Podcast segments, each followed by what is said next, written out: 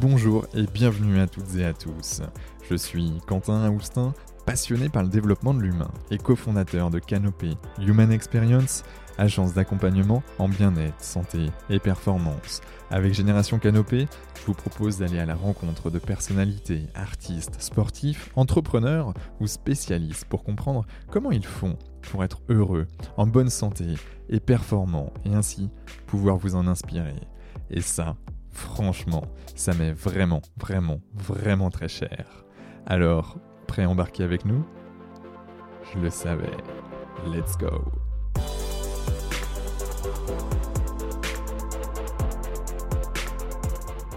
bah, bonjour à toutes et à tous, ici Quentin Austin du podcast Génération Canopée et j'ai le, grand plaisir d'accueillir Claudia Modica. Alors euh, Claudia, personal trainer, coach sportif et mental, ex-sportif de haut niveau dans le football, passionné et diplômé des sciences de l'entraînement et de la nutrition, certifié de l'Institut des neurosciences appliquées de Paris, experte en cassage de mythes, préfère aller à contre-courant qu'à contre-coeur et accessoirement distributrice de good vibes. Si je lis ta biographie sur, ton site internet, ça envoie en tout cas, je suis ravi de t'accueillir. Bah, c'est un plaisir pour moi. Merci beaucoup Quentin de m'accueillir et bonjour à tous. Bon, je, suis vraiment ravi de t'accueillir. En plus, euh, une énième personne de l'Institut des neurosciences appliquées. Je pense que David il va avoir ouais, tout, ces, bons coachs euh, dans, dans, le panel. Euh, comment tu te sens toi aujourd'hui? Écoute, je me sens très bien. J'ai fait ma séance de sport, je suis voilà ma, ma, routine quotidienne, mon sport le matin, et je suis prête à attaquer la journée quoi. Même si ma journée est remplie de sport aussi, mais pas pour moi en fait, pour les autres. Donc là, je suis en mode euh, pleine d'énergie. Ok, donc euh, si je comprends bien, tu fais du sport pour toi, donc c'est un moment d'échange avec toi-même où tu, tu, te fais vraiment plaisir ou pas? Mhm. ouais, où je me fais mal aussi parfois, mais, c'est avant tout un plaisir, ouais, c'est une passion surtout. Ok, et ensuite, donc euh, comment, comment est rythmée ta journée de manière générale? Alors après, ça dépend, ça dépend de mes coachings. Euh, après, je peux en avoir parfois le matin, d'autres fois l'après-midi, d'autres fois les deux. Et puis, euh, entre tout ça, bah, je crée du contenu pour euh, Instagram, YouTube. voilà, ça va se moduler en fait. priorité au coaching en présentiel. Et après, moi, je construis mon emploi du temps de création de contenu autour de ça en fait. D'accord, ok. Donc du présentiel, donc où tu accompagnes des personnes donc du côté de, Cannes, là où tu exact, es. Exactement.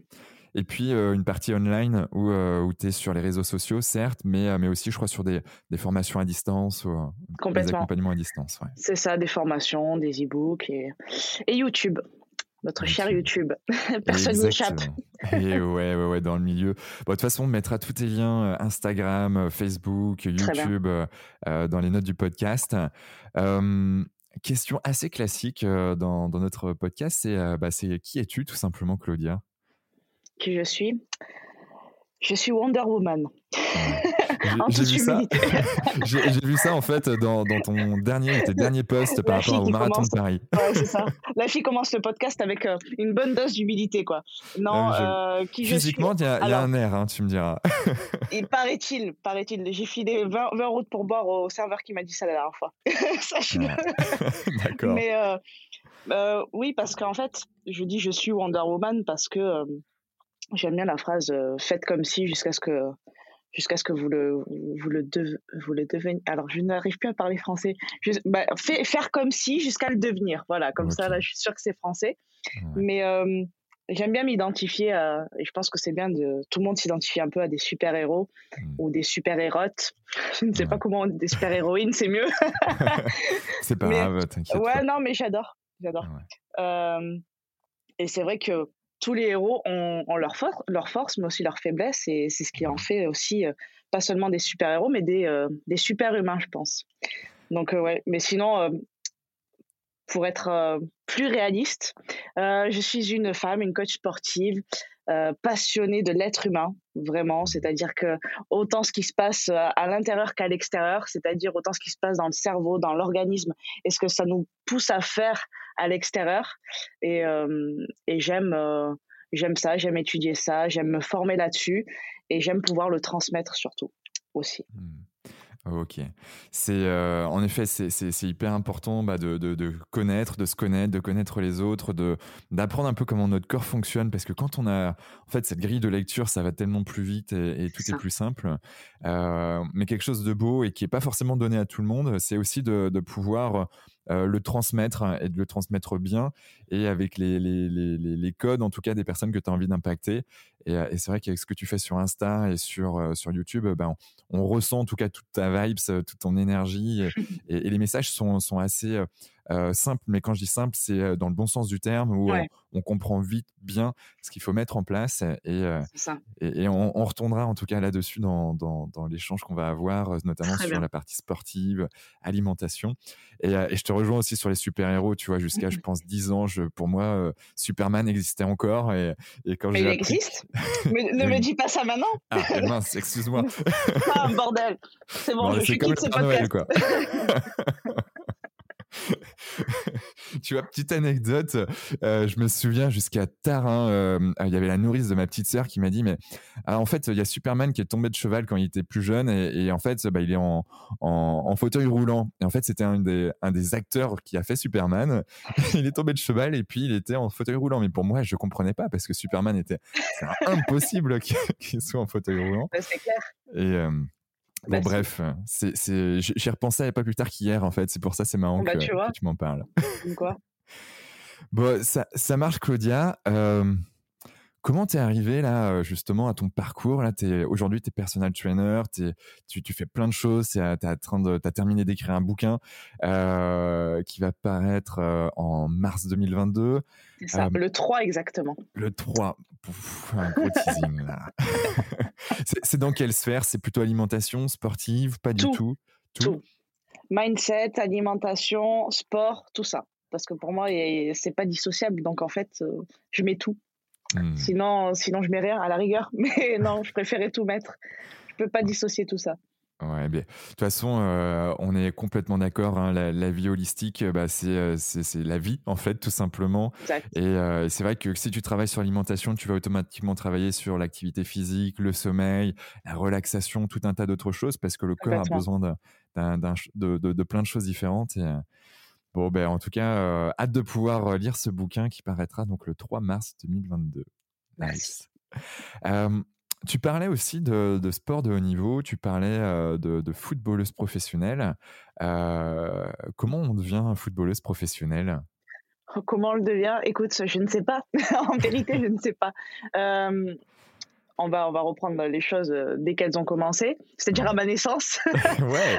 C'était il n'y a pas si longtemps que ça, en vrai. Hein, mais bon. j'ai toujours été passionnée de sport. j'ai commencé très tôt le sport, mais pas le football parce que ça n'existait pas entre guillemets pour les filles. voyons, mais une fille qui fait du foot, mais ça n'existe pas. Et puis, euh, donc moi, dans ma tête, c'était un peu un circuit fermé. J'ai commencé à 4 ans, il me semble, 4-5 ans le karaté que j'aimais beaucoup et que j'aime toujours beaucoup. Je serais capable de, reprendre d'ailleurs. Tu fais encore euh, des katas de temps en bah, temps? Écoute, franchement, des fois, oui, ça me prend, ça me détend. Donc, je trouve ça vraiment kiffant. Euh, donc, j'ai fait beaucoup de karaté. J'étais plutôt plutôt doué d'ailleurs. Mmh. Euh, je fais des compétitions, tout ça. Et euh, mais par contre, je jouais toujours au foot euh, dans la rue, dans la cour de l'école. J'étais la seule fille qui jouait, mais je m'en foutais. Je m'en foutais. Mmh. Je jouais au foot parce que j'aimais ça.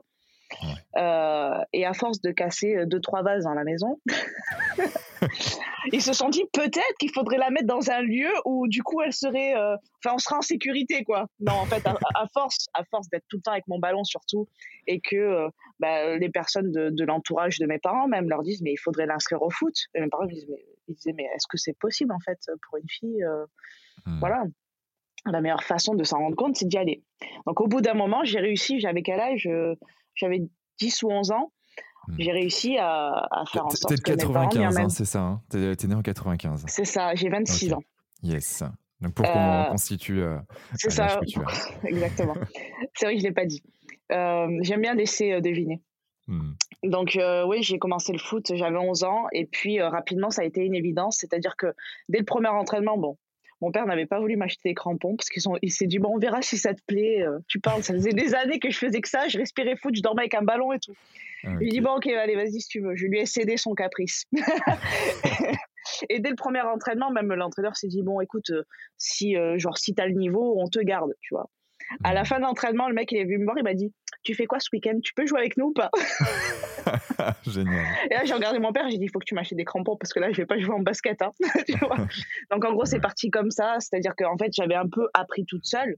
Et mmh. c'est vrai que j'ai cette, je crois, j'ai cette facilité. J'en parlais avec euh, une coachée que j'ai qui est, euh, qui est nageuse paralympique, qui est championne olympique d'ailleurs, euh, qui a fait plusieurs médailles. Et j'en parlais pas plus tard qu'hier avec elle parce qu'elle m'a fait faire un exercice avec l'élastique qui te fait faire le même mouvement que la nage. Et s'il y a bien un sport où je ne suis pas douée, ou en tout cas je n'ai pas appris, c'est la nage.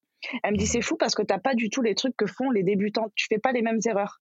Parce qu'en fait, le fait d'observer, j'arrive à, reproduire certains mouvements. Donc, ce qui fait qu'en fait, le foot, j'ai un peu appris toute seule à force d'en faire la répétition, la répétition, la répétition, la répétition, la répétition. Donc, je suis arrivée à mon, voilà, je suis arrivée à mon premier entraînement. Je savais jouer, plus ou moins. Hein. J'étais, euh, à l'époque, on disait encore Benjamin, tout ça. Aujourd'hui, c'est U10, U13, etc. c'est avec les âges. Euh, donc voilà, j'ai commencé le foot dans mon petit club à côté de Perpignan, à Saleil. Pendant trois ans, au bout de trois ans, je me suis fait repérer par Montpellier, qui m'ont recruté pour jouer, euh, pour rentrer en centre de formation et jouer à haut niveau. Et là, je suis mmh. parti en sport-études jusqu'à l'âge de 18 ans, 19 ans. D'accord. Ok. Moi, ça me fait penser à, ma cousine, euh, je te parlais tout à l'heure, euh, qui, qui est allée mhm. en sport-études jusqu'à son bac et puis, euh, puis après qui a, qui a quitté pour faire, on va dire, un peu plus d'études. voilà, c'était un peu le, le, le, choix de qu'est-ce que je fais. C'est ça. C'est ça. ça. ça. a été pareil pour moi. Il y a une blessure aussi qui a fait que mon choix s'est plus orienté vers les études et a mis un peu de côté cette, cette carrière. Puis peut-être le, le, fait que je me suis pas toujours sentie soutenue. Et puis après, ça a été mon choix aussi. Hein. Vraiment, hein, j'aurais pu reprendre après la blessure. Ça, c'est une excuse euh, de se, de se raconter. J'ai arrêté à cause d'une blessure. Aujourd'hui, je marche, je fais du sport tous les jours. Hein. donc, euh, j'aurais très bien pu reprendre, mais ça a été vraiment un choix de ma part. Yes. Ouais, ça, me rappelle un peu une petite, une petite histoire me concernant. Euh, moi, c'était du côté du handball, où, mmh. euh, où en fait, à l'âge de, de, de, 16 ans, j'ai fait une 15 ans et demi exactement, euh, j'ai fait une rupture des ligaments croisés au niveau du genou. Je commençais déjà à faire beaucoup de, de handball. Et, et puis, bien sûr, bah, tu commences à faire les sélections, Morbihan, Bretagne. Tu pars après du côté de. de voilà, tu as des, des, inspirations du côté. Alors, c'était à l'époque du côté de Cesson-Sévigné. Pour ma part, j'étais en Bretagne donc club de première division de, de, hand. Et puis, bah, tu te, tu te fais à l'idée, hein, quand tu es petite, euh, tu as envie de, de, rêver, rêver grand. Et, c'est important de rêver grand d'ailleurs dans, dans, toutes les sphères de sa vie. Euh, mais puis, bon, ben voilà, blessure qui arrive. Et, puis, bah, c'est un peu comme toi. Mais, mais bon, moi, j'ai très vite su que, bah, en fait, c'était peut-être. fallait que je fasse autre chose. Et, les choses n'arrivent pas par hasard aussi, c'est sûr. Exactement, exactement. Donc en fait, c'était à quel âge tu as, as, décidé d'arrêter le football? J'avais euh, j'avais passé mon bac. Euh, ouais, après, je suis restée encore un an. Un an qui a été un, peu entre deux parce que c'était après mon opération bah, du genou et, et c'était la reprise assez compliquée. Et puis, je commençais à passer mes diplômes de coach. Donc, mmh. j'ai réellement arrêté, c'est-à-dire que j'ai arrêté d'être joueuse à 19 ans. Parce qu'après, j'ai un peu coaché dans le club, justement, en même temps que je passais mes diplômes. J'ai coaché des, des, petites, tout ça. Donc, c'était une belle expérience aussi. C'était un plus. C'était mis le pied à l'étrier pour, pour accompagner euh, les Voilà, c'est ça. C'est ça. Yes. Et donc, euh, la suite, pour, pour devenir qui tu es là, Wonder Woman. Euh, qu'est-ce que qu'est-ce que tu as fait? Donc tu tu t'es mmh. formé donc au coaching, à, l'accompagnement sportif. C'est ça. Alors en fait, je passe mon diplôme d'état de coach sportif et en, sortant de là, je l'obtiens, mais je me dis je me sens vraiment pas capable. Bon, après, c'est quelque chose qui arrive souvent bah, quand on est jeune, quand on passe les premiers diplômes. On a un peu déjà ce souci de légitimité et de se dire, mais attends, euh, maintenant, il faut que je coach des vrais gens. en fait, on le fait durant la formation, mais tu te dis, bon, euh, je suis en formation, donc bon, je peux faire des erreurs, des trucs. Mais en fait, c'est pas ça, c'est que je sentais que euh, il me manquait un max d'infos et je ne savais pas si les infos que j'avais, elles étaient, elles étaient pas obsolètes, tu vois. Hmm. Et je me suis vite rendu compte qu'il y en avait beaucoup qui étaient obsolètes. Donc, je me suis formée en sciences de l'entraînement et de la nutrition sur toutes les dernières études qui, qui peuvent exister là-dessus. Euh, c'est un diplôme qui s'appelle Bayesian Bodybuilding. D'accord. Et, euh, et, là, je me suis dit, waouh, là, j'ai pris une claque. Et je me suis dit, OK, non seulement j'ai envie de casser plein de mythes, tu vois, mais en plus, là, là, je me sens vraiment capable non seulement d'envoyer du lourd moi-même, c'est-à-dire que mes entraînements, ma façon de faire du sport a changé, euh, ma, façon de manger aussi. Mais en plus, j'ai envie euh, de le dire aux gens, j'ai envie qu'ils soient au courant, j'ai envie, que, j'ai envie de les accompagner là-dessus. Donc voilà, j'ai continué à me former là-dessus et après, étant passionné d'être humain, comme je le disais, bah, je me suis, je me suis euh, formée en, en neurosciences forcément, parce que c'est mmh. aussi un aspect qui est indissociable et sur lequel vraiment j'ai envie d'en apprendre tous les jours et c'est ce que je fais. Donc d'où d'où mon arrivée à l'Institut des neurosciences appliquées. Et pour moi, David Lefrançois, c'était une évidence parce que bah, j'aime bien me former avec les meilleurs, voilà. Et puis, il m'a payé pour dire ça. Et puis, non, pour, pour moi, voilà, j'aime bien me poser la question qui est le meilleur pour moi, c'est-à-dire mmh. chacun, chacun il voit ses meilleurs et, les personnes qui les inspirent, tout le monde n'est pas réceptif à, à telle ou telle personne. Et moi, je, je l'étais avec David, que je suivais depuis un moment sur, sur YouTube, et je me suis dit, OK, euh, si je dois me former, c'est avec lui. Donc mmh. euh, voilà, j'ai passé. Je, te rejoins. Je te rejoins 1000, 1000% là-dessus. C'est mmh. c'est quelque chose de très important. C'est que euh, quand on a l'ambition de devenir, ben voilà, de, ou en tout cas l'envie de, de, vraiment progresser. Pourquoi progresser avec des personnes que nous considérons euh, moyennes alors qu'on peut, qu'on peut euh, vraiment progresser, apprendre des meilleurs? Et aujourd'hui, en fait, Internet nous permet d'apprendre vraiment des meilleurs avec euh, franchement peu de moyens. et ça, c'est quand même assez exceptionnel. Et, et, quand bien même tu mets les moyens, bah justement, tu as vraiment accès à un, à des choses fabuleuses. Bah, on l'a vu avec, euh, avec David euh, sur l'Institut des neurosciences appliquées de Paris, mais c'est dans tous les, tous les compartiments de, de des choses qu'on a envie d'apprendre. Euh, voilà, c'est se former avec les meilleurs qu'on considère comme être les meilleurs en effet et qui sont bons pour nous. c'est juste hyper important pour aller plus vite, plus loin là-dessus. Ok, donc euh, tu es parti dans cette sphère. Comment tu apprends toi aujourd'hui? Donc bien sûr, il y a l'institut, il y a plein de, formations autour de l'institut des neurosciences. Tu, lis des bouquins particulièrement? As, des, Comment tu fonctionnes toi pour, progresser? Alors je lis pas mal, oui, mais après tout ce qui est cassage de mythes, etc., ça va beaucoup être sur la littérature scientifique. Donc euh, après, avec les formations que j'ai passées, j'ai, euh, disons que je sais où c'est que je devais chercher mes sources, tu vois. Mmh. Même si, euh, une fois encore, si tu trouves une étude scientifique qui te prouve quelque chose, tu trouveras une autre qui te prouve le contraire, en fait. c'est clair. Donc ça peut être, ça peut être vite prise de tête. C'est pour ça que les gens s'y perdent complètement. Donc moi, ce que je fais, c'est que j'aime bien en faire l'expérience aussi, avant de dire, ok, je pense que ça c'est intéressant. Et même lorsque je pense que quelque chose est intéressant, je ne détiens pas la vérité et je pense que personne ne la, détient. Donc, j'aurai jamais un discours autoritaire. Je dirai jamais c'est comme ça et pas autrement. Euh, voilà, je, garde l'esprit ouvert et je mets un point d'honneur à ça dans tous les domaines de ma vie d'ailleurs. Avoir l'esprit ouvert, je trouve que c'est tellement important et enrichissant en fait. Mmh. Ouais, et euh, alors je reviens rapidement sur la partie, euh, on va dire, recherche. C'est vrai qu'en effet, comme tu dis, hein, on va trouver une recherche et puis tu vas avoir, euh, je sais pas, un an après, une recherche qui contredit carrément ce que tu, ce que tu viens de dire, ce que tu disais auparavant. Et, et en fait, c'est ça aussi la science, c'est qu'on en apprend tout le temps et il y a des choses qui, bah, qui nous permettent d'évoluer et c'est jamais figé. Euh, donc, euh, donc voilà, apprendre avec des pincettes, comme tu le dis. C'est ça. Euh, et en effet, des choses qui sont bien pour toi sont pas forcément bien pour moi également. Et, et donc on est, il y, a cette phase en fait que beaucoup de gens sous-estiment, c'est la phase apprentissage par soi-même, qui est mmh de ben voilà test and learn et, et voilà teste sur toi, tu vois si ça fonctionne. Et, et c'est pour ça que il y a des choses toutes faites en fait. en effet, hein, tu lis des bouquins, j'ai plein de bouquins en face de moi sur l'alimentation, sur le sommeil, etc. Ils te disent quoi faire, mais en fait, ouais c'est bien, mais si tu, faut, faut juste expérimenter. Il y a des choses qui fonctionnent vraiment bien pour toi et surtout que tu as un rythme différent d'une autre personne, tu as un environnement différent d'une autre personne. Et, euh, et, donc prendre, prendre des pincettes là-dessus. Ouais. Complètement. Euh, avant de, de, continuer sur cette sphère, euh, j'aimerais qu'on fasse un, un, refocus sur, sur la partie footballistique. et, et parce que euh, et même j'ai envie de dire plus largement l'égalité femmes-hommes. Mmh. Euh, c'est un sujet euh, que j'ai exploré il y a quelques années avec notamment une personne que j'ai interviewée il y a quelques mois ici, Francis Scholl. Qui est un, franco-américain assez exceptionnel, qui lui prône l'égalité femmes-hommes avec une, énorme association dans le monde qui est, assez réputée et qui, justement ben, a, mis en lumière un certain nombre de, choses et, notamment dans les entreprises que ben, plus le board, plus le, les équipes étaient, on va dire, dans un système égalitaire d'égalité femmes-hommes, plus ben, la productivité, l'impact était positif et même euh, financièrement positif euh, pour, euh, pour l'entreprise. Si je refais un focus du coup sur ce que toi tu as pu vivre en tant que footballeuse, mine de rien, quand on a vu quand tu étais petite en disant, ben voilà, le football en gros c'est pour les mecs. Mmh. si je simplifie un peu ton, ton message, ben c'est et, les filles, bon ben voilà, on, si t'es forte, ben ok, tu, tu vas pouvoir tu vas pouvoir être prise et potentiellement jouer. Euh, donc en match.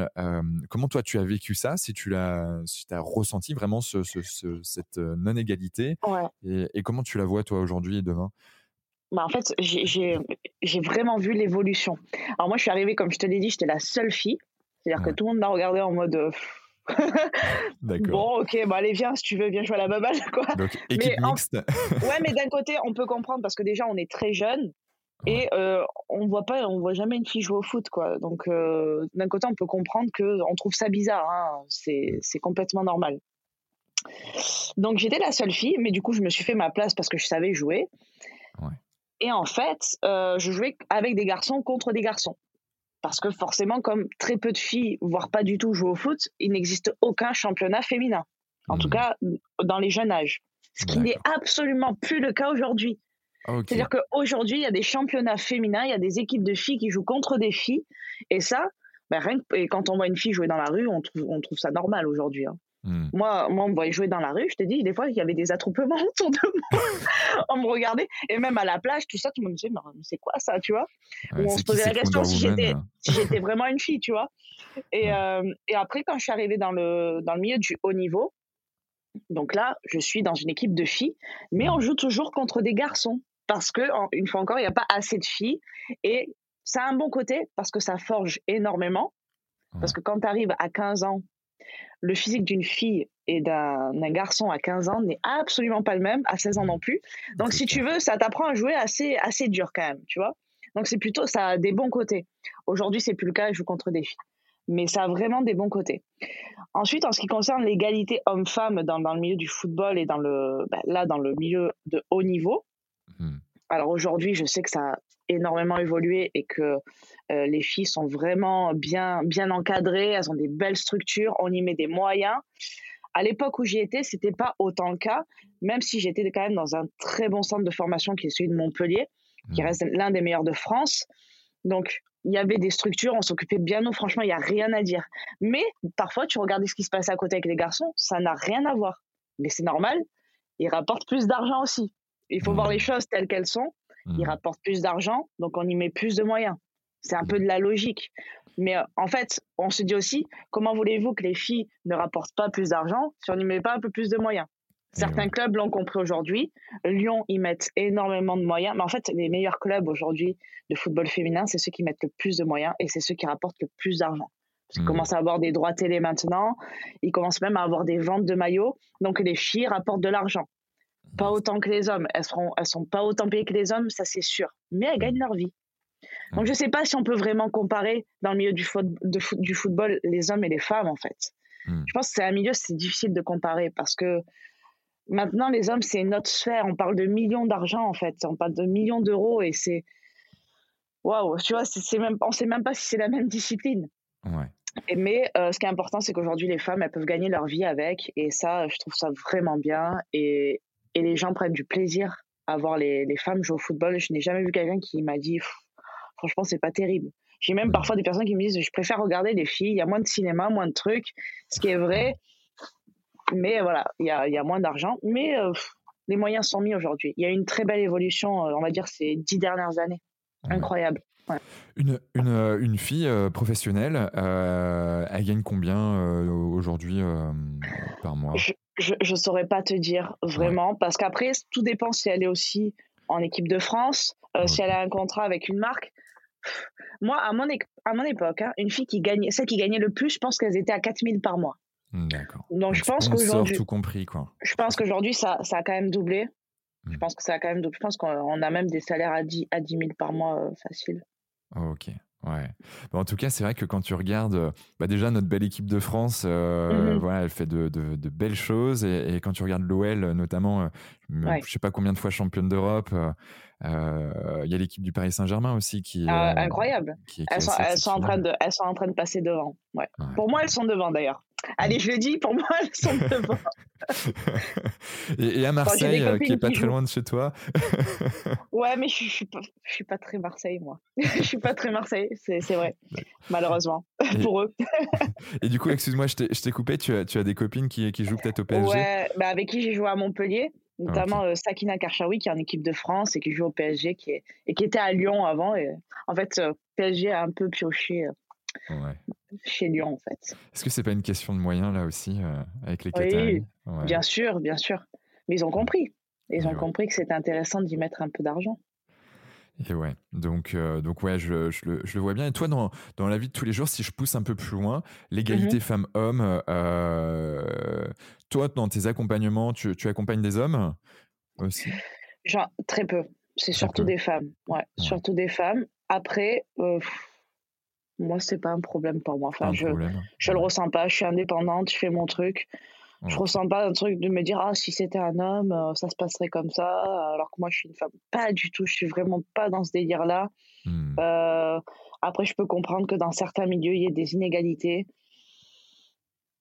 Voilà, moi je le vis pas.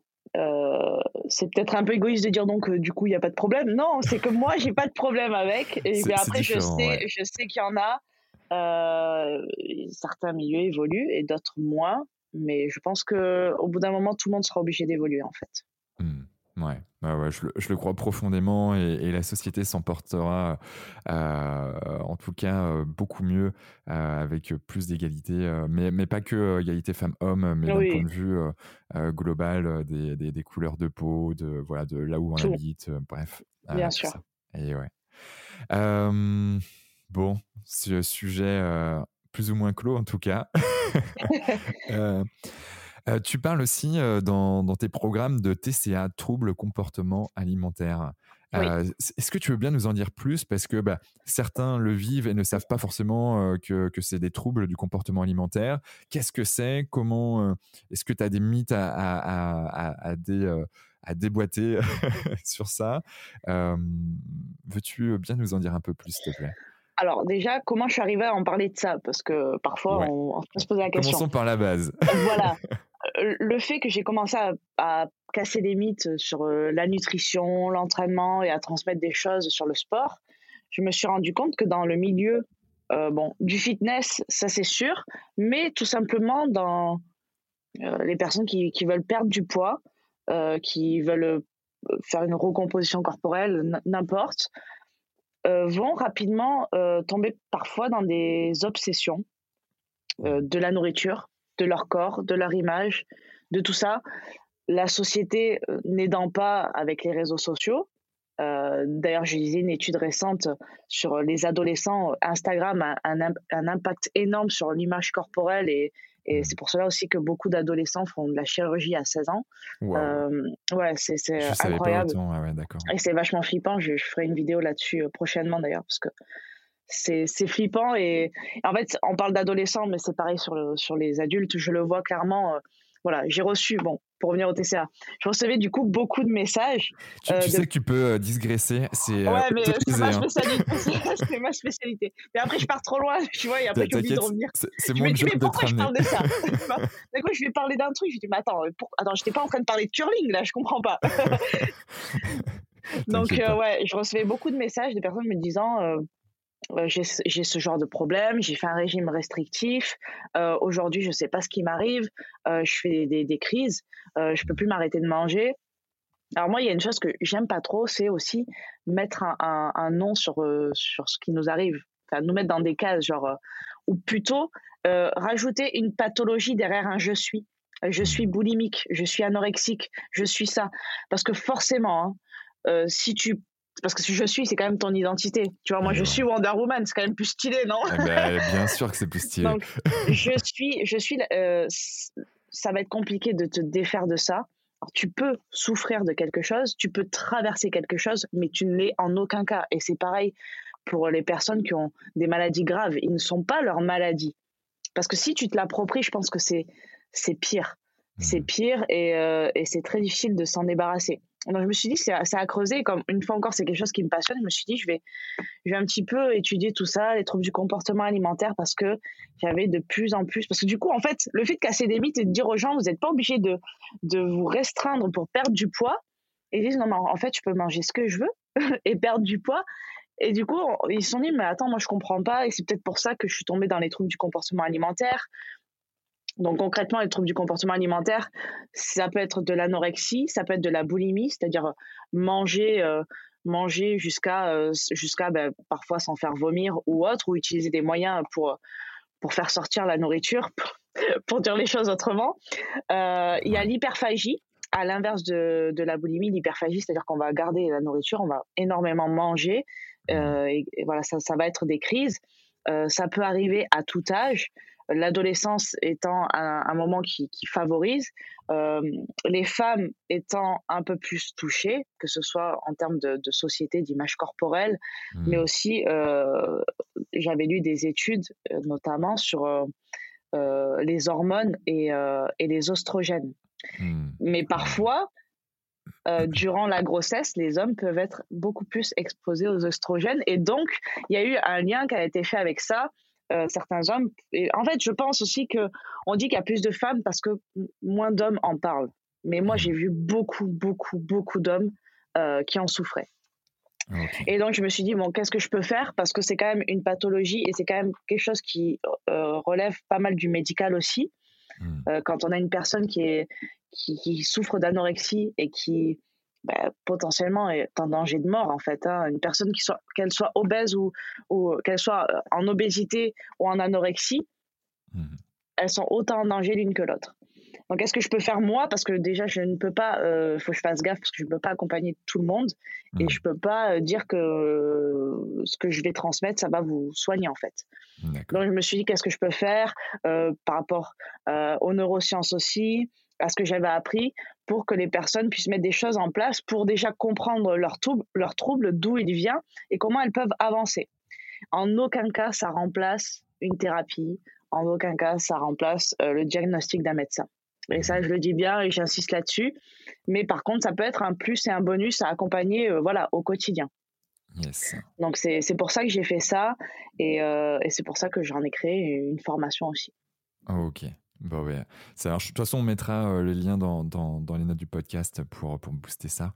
Euh, ok, euh, TCA, ouais, je, je, confirme, hein, chez, chez les hommes, euh, il y en a, j'en connais plusieurs. et typiquement, hier, j'accompagnais un, un, board, donc un comité de direction dans, dans une boîte du, du CAC 40 français. Et, mmh et clairement, il y avait, tu vois, ils étaient 11, 12, ils étaient 12.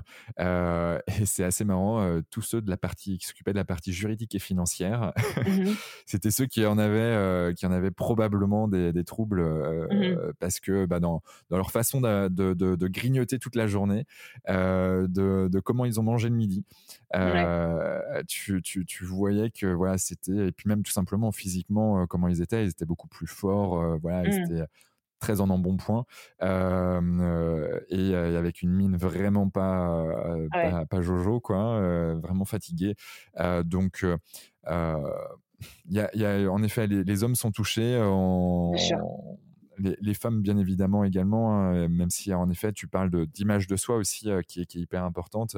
C'est vrai que les femmes sont beaucoup plus touchées et, après ça, ça m'intéresserait que tu, tu, parles aussi un peu plus des, bah, des, des, des, des, filles adolescentes Mmh même un peu plus jeune que l'adolescence, parce que c'est vrai que maintenant on a un smartphone très très tôt et euh, tu peux très vite aller sur Instagram, même s'il y a une interdiction euh, euh d'avoir un compte avant 13 ans, je crois, en France. Mais bon, bref, euh, on sait qu'il y a plein de filles qui, ou plein d'hommes, de toute façon, qui n'ont pas de, qui ont des comptes avant.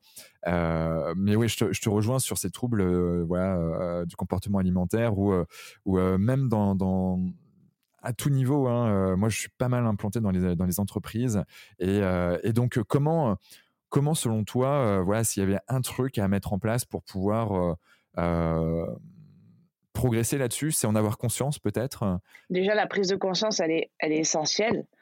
Parce que beaucoup de personnes ne s'en rendent pas compte. Mais à l'inverse, il y a des personnes qui vont dire oh, je, suis, euh, je suis boulimique parce qu'ils euh, ont, ils ont, ils ont craqué un week-end. Ou hmm. je, je fais d'hyperphagie. Bon, ça arrive à tout le monde hein, de, de, craquer un week-end et de, délirer. Enfin voilà, on, a envie, on a envie de kiffer un peu. Hein, c'est important. Bah, la notion de plaisir est hyper importante aussi. Mais, hein. mais complètement. Et euh, ouais, c'est vrai que la prise de conscience, elle est essentielle. Euh, se demander aussi quand est-ce que ça a commencé. Hmm. Parfois, ça peut être aussi tout simplement l'éducation.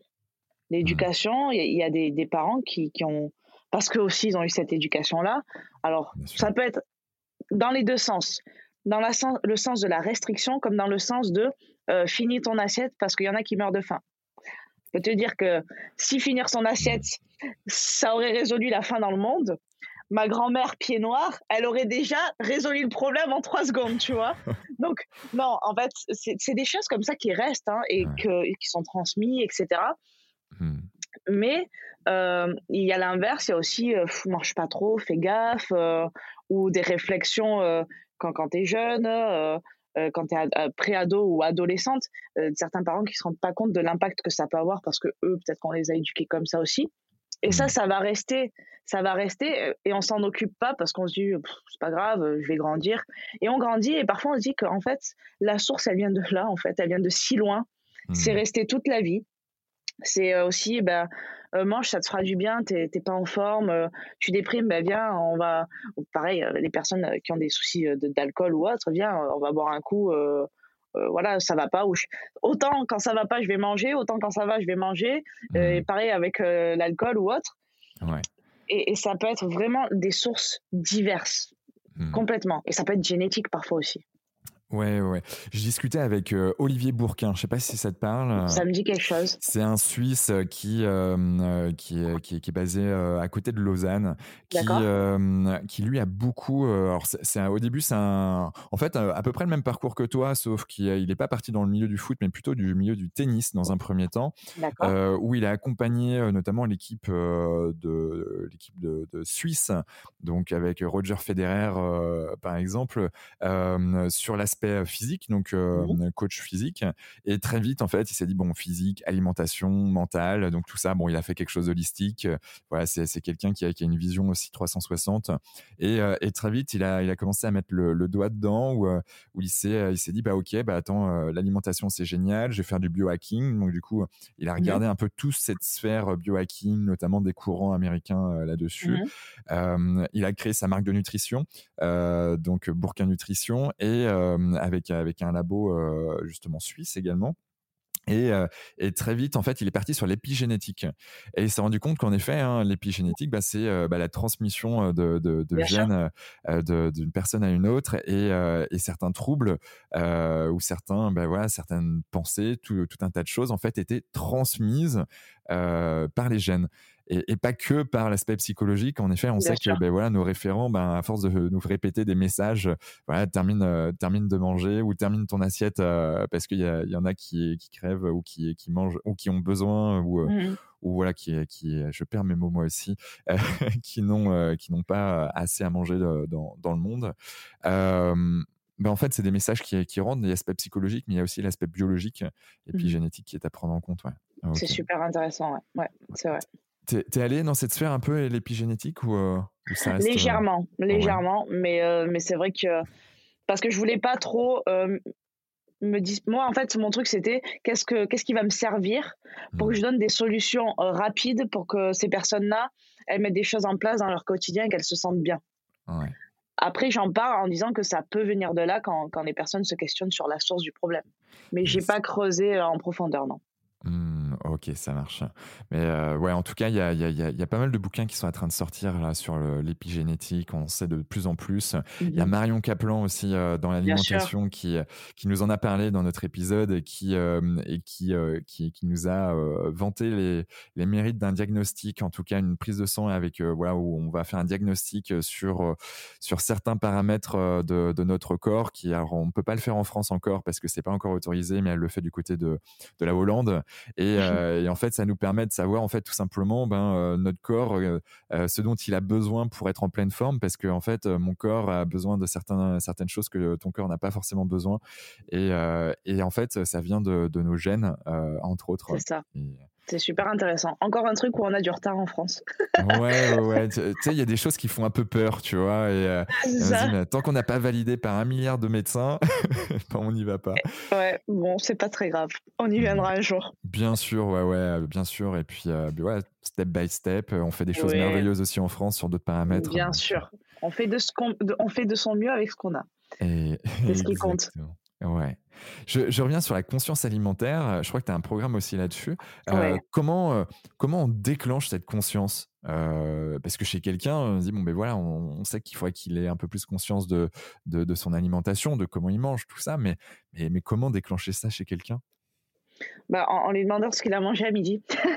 c'est bête, mais parfois, tu, des parfois, comme ça, tu dis, attends, ou qu'est-ce qu'il a mangé hier? C'est dur ça. Parfois, tu es là, tu dis, attends, mais qu'est-ce que j'ai mangé hier? C'est un bon indicateur. En fait, aujourd'hui, on, on, est tellement de partout. Euh, des infos, des notifications, tout le temps, tout le temps, tout le temps. On mange, on a le téléphone sur la table, euh, ou euh, parfois même on est avec une personne et on discute et on est tellement pris par le sujet qu'on se rend même pas compte qu'on est en train de manger. Hmm. Ce qui est parfois bien, mais parfois on se dit, mais attends, j'ai encore faim. Alors je viens de m'envoyer, je sais pas quoi. Donc c'est ça en fait, se demander, est-ce que j'ai vraiment conscience que de ce que j'ai mangé, est-ce que je l'ai fait en pleine conscience, c'est-à-dire est-ce que j'étais focus sur ça, comme quand on fait du sport. Hein, c'est quand tu fais du sport normalement. Euh, bon, je vais prendre un exemple qui, est sûr où tu, tu t'es focus. Quand tu cours, normalement, tu n'es pas en train de faire autre chose en même temps. en tout cas, c'est très difficile. Si ce n'est pensé, mais tu euh, tu manges pas en même temps. ouais, mais c'est pas mal. C'est pas mal. Mais euh, voilà, est-ce que tu as pris le temps de mâcher? En combien de temps tu as mangé? Ça, c'est une bonne mmh. question aussi à poser à une personne pour déclencher cette conscience. Tu manges en combien de temps? Je sais pas, 5 minutes 5 minutes, c'est rapide. Donc en fait, on se rend plus compte de ce qu'on mange. Et du coup, on peut manger très vite euh, ce qui fait que les nutriments que notre assiette contient, on va moins les assimiler parce qu'en termes de digestion, ça va être assez catastrophique. Pour employer un terme extrême. Hein. mais, vraiment, il y a des personnes qui disent Moi, je mange des fruits, des légumes, machin, des trucs, mais euh, je suis en carence de ça, de ça. Ok, mais tu manges en combien de temps? Peut-être que ça vient de là. Tu manges trop vite. Ou j'ai des problèmes de digestion, je ne sais pas d'où ça vient.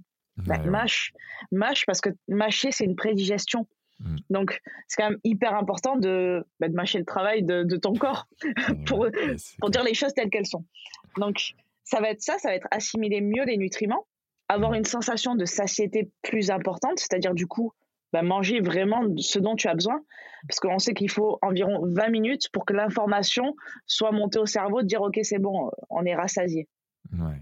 Donc éviter de manger plus manger, aussi. Euh, ouais, en mode euh, fast, euh, c'est clair que c'est. c'est compliqué. en moins de 20 minutes, ils ont terminé de manger, donc du coup, ils sont pas rassasiés. Du coup, ils se disent bah attends, je vais me reprendre un autre truc. C'est ça. Mais ça peut être ça peut être sans fin et sans fin FAIM et sans fin FIN quoi. Bien sûr. Et, et c'est vrai que bah, ça peut engendrer bah, des, des, des, carences, comme je disais, parce que tu n'assimiles pas tous les nutriments, mmh. une prise de poids, des problèmes de digestion. Euh, du stress en plus. C'est quand même un plaisir de manger. C'est quand même voilà, c'est quand même un kiff. Faut, faut mm. dire la vérité, c'est un kiff de manger. Donc profitez du moment. Après, très honnêtement, moi-même, je sais que je mange pas tous les jours ni à tous les repas en pleine conscience. Mais c'est ok, personne n'est parfait, mais ce qu'il y a, c'est de, de, rajouter un peu plus de conscience là-dedans. Et ça peut partir du simple fait de rajouter de la conscience quand tu cuisines même. Et là, tu vas faire un peu plus attention aussi à ce que tu mets dans ton assiette et, du coup dans, ton corps. Et tu vas peut-être faire de meilleurs choix. Manger moins de choses industrielles. Te dire, attends, c'est peut-être pas terrible ça. Te poser des meilleures questions. Hmm. Donc, c'est tout ça. C'est, je, je, je, crois profondément et, et, euh, notamment, tu vois, on a des programmes d'accompagnement euh, holistique aussi, euh, euh principalement aujourd'hui managers et, et, dirigeants, même si on a envie d'étendre à un maximum de personnes demain. C'est en cours de, de pouvoir être fait. mais c'est vrai que on voit, et, j'ai vu un certain nombre de choses et d'études, et même je l'ai expérimenté, plus on a conscience en effet de comment on mange, de quoi on mange, plus on a envie d'avoir des nutriments ou des aliments qui ont une valeur nutritive beaucoup plus élevée, qui impactent positivement ben, un peu plus notre corps. c'est vrai que si tu manges ben, des, des, des, des, des, choses industrielles, c'est clair que la valeur mmh nutritive n'est pas du tout la même. Or, si tu vas par exemple à ton, à ton marché voilà, du, du coin, et même des, fois des produits bio ou pas forcément bio, mais ça coûte pas forcément beaucoup plus cher. Pas toujours. Euh, et d'ailleurs, dans, dans, le rapport global, hein, tu vas en acheter potentiellement moins, mais de meilleure qualité, et du coup avec une valeur nutritive beaucoup plus importante. Et donc du coup, toi, tu vas, tu vas mieux te sentir. Et il y a un aspect en plus euh, environnemental derrière, parce que mmh mine de rien, quand c'est industriel, généralement, ça part un peu partout dans le monde. Euh, et puis, c'est transformé. Et puis, bon, il y a tout un tas de choses. Il y a la sphère, en effet, santé, bien-être, mais il y a aussi la sphère environnementale. Et, euh, et, par contre, bah, quand tu veux manger avec une forte valeur nutritive, bah, généralement, ça va être de saison. Euh, généralement, ça va être, ben, tu vas essayer de prendre quelque chose. bon, même si les avocats, on n'en a pas trop en France, mais tu as des zones. Mais, mais, même si c'est super bon pour notre corps et, et en termes de goût. Mais, mais il y a des choses en tout cas comme ça qu'on peut on peut on peut faire attention et, naturellement euh, ben, en fait on va se mettre dans un dans un mouvement de, de mmh bien-être pour notre planète euh, je le crois profondément et il y a des études qui commencent à le montrer et ça c'est génial ouais c'est vrai complètement ok, ok là-dessus. Donc, alimentation, ça c'est un sujet en effet qui est exceptionnel ton autre partie, il y a aussi il y a de l'activité physique. Donc, tu, mmh fais beaucoup de sport.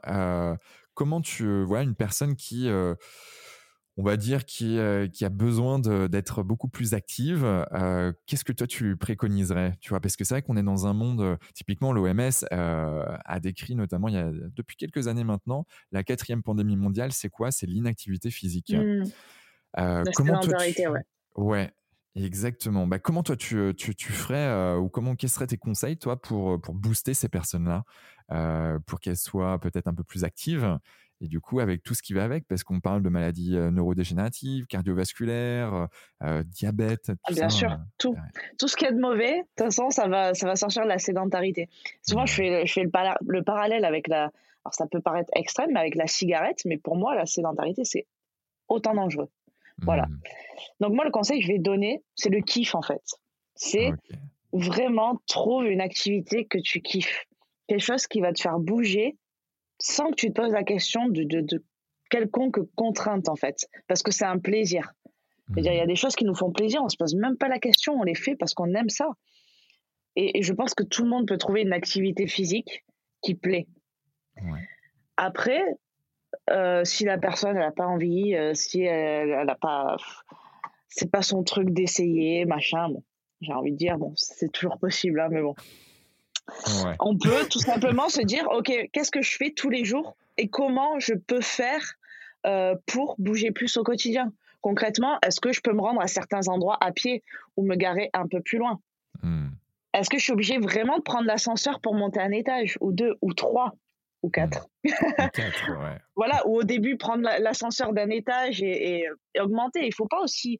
Je pense que le gros frein de ces personnes, c'est aussi de se dire ça va être énorme. Ils voient, un, ils voient en fait le, haut de la montagne et ils voient pas les, premières pierres et les premières choses à gravir en fait. Mmh. Ils voient pas les, premiers pas. les petites, Mais c'est ça. Euh, baby step. Où ils se disent c'est, ça va être du no pain no gain, je vais être obligé de souffrir. Mais non, Hmm. Mais non, au contraire, si tu souffres pas, ce sera mieux parce que tu vas le faire régulièrement en fait. Et, si tu le fais régulièrement, c'est la meilleure façon d'avoir des résultats, mais aussi d'être en meilleure santé. Hmm. Donc, trouve quelque chose que tu aimes, ou sinon, dis-toi, ok, euh, euh, peut-être je peux aller au boulot en vélo. Tu vois, hmm. si tu habites Paris, d'ailleurs, tu iras plus vite. Aujourd'hui, tu iras plus vite. Donc, peut-être tu peux y aller en vélo, ou peut-être que je vais regarder ce qui se passe dans, dans ma vie ou, aux alentours, m'inscrire à un truc, me challenger. Ou est-ce que j'ai pas des amis avec qui euh, on pourrait se challenger là-dessus? Le challenge, c'est hyper important aussi. Je sais que tout le monde n'y est pas réceptif. Moi, je le suis tellement que c'est pour moi une évidence. On peut me challenger sur tout et n'importe quoi. Mais il y a des personnes qui sont pas sportives, mais par contre, si tu les challenges, elles peuvent le devenir.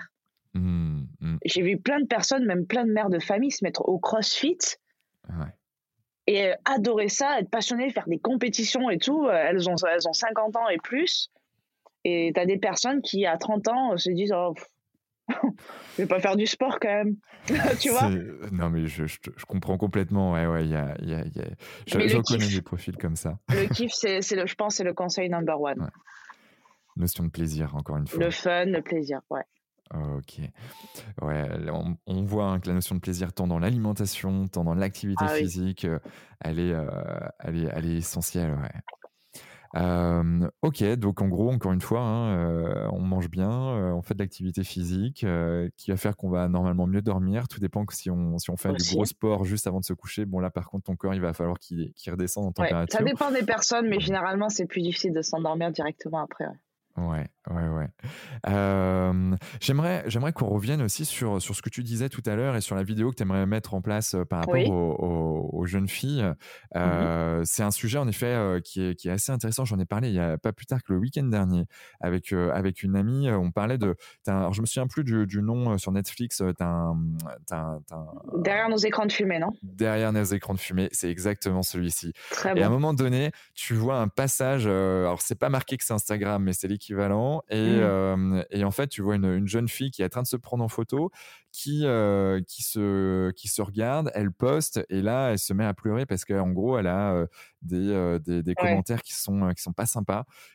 du coup, elle supprime la photo, elle reprend une photo d'elle plus belle, et du moins où elle se considère plus belle, et, et, derrière, elle a des super likes, et là, elle a le smile, et, donc tout va mieux.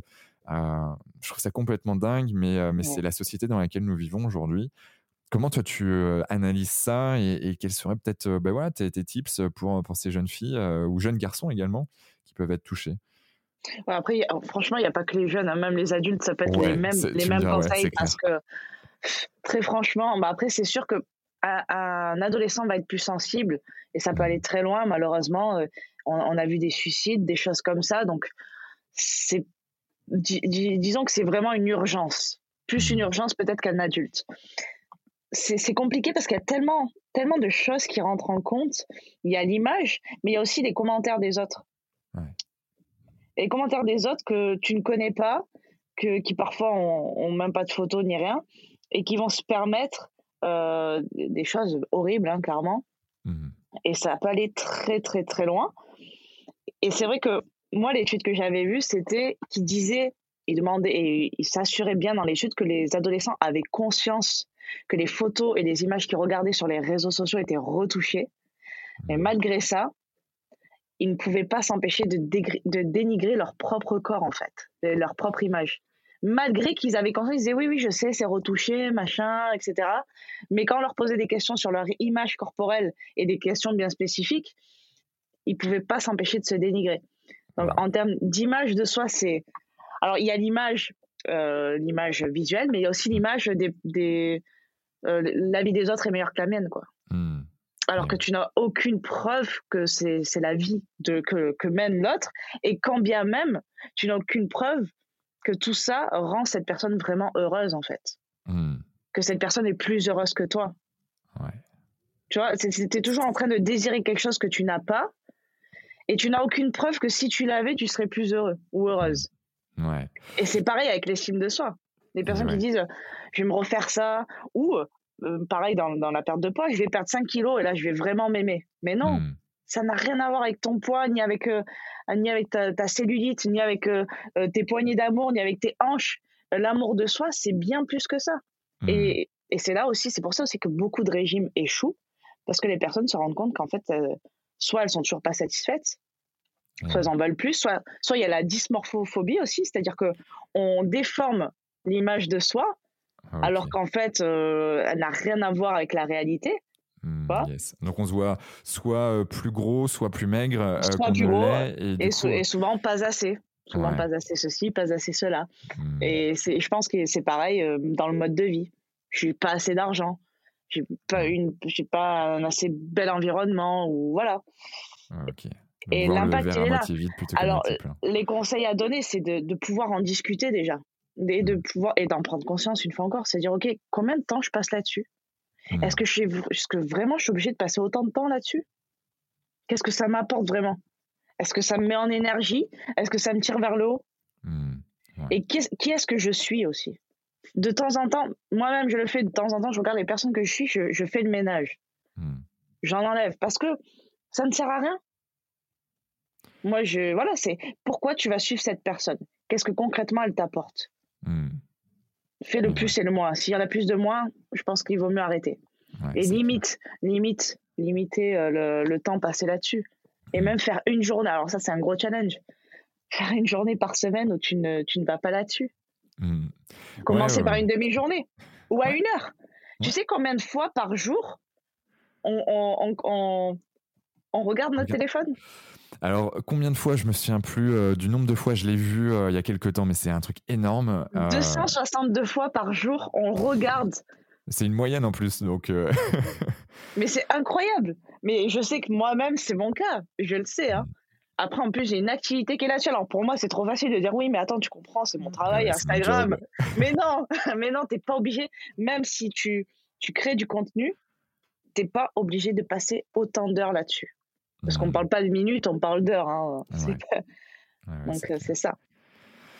Ouais, c'est, euh, c'est fou. Et, euh, et puis, euh, bah, en effet, il y a, y a comme on aime le dire dans, dans, le milieu de la psychologie, euh, une des premières conditions du bonheur, euh, ben, euh, c'est d'avoir une forte estime de soi. Mmh et, l'estime de soi, c'est trois grands piliers. L'amour de soi, est-ce que je m'aime ou pas? La confiance en soi, est-ce que j'ai la capacité à faire face aux différentes problématiques du quotidien mmh avec suffisamment d'entrain, d'énergie?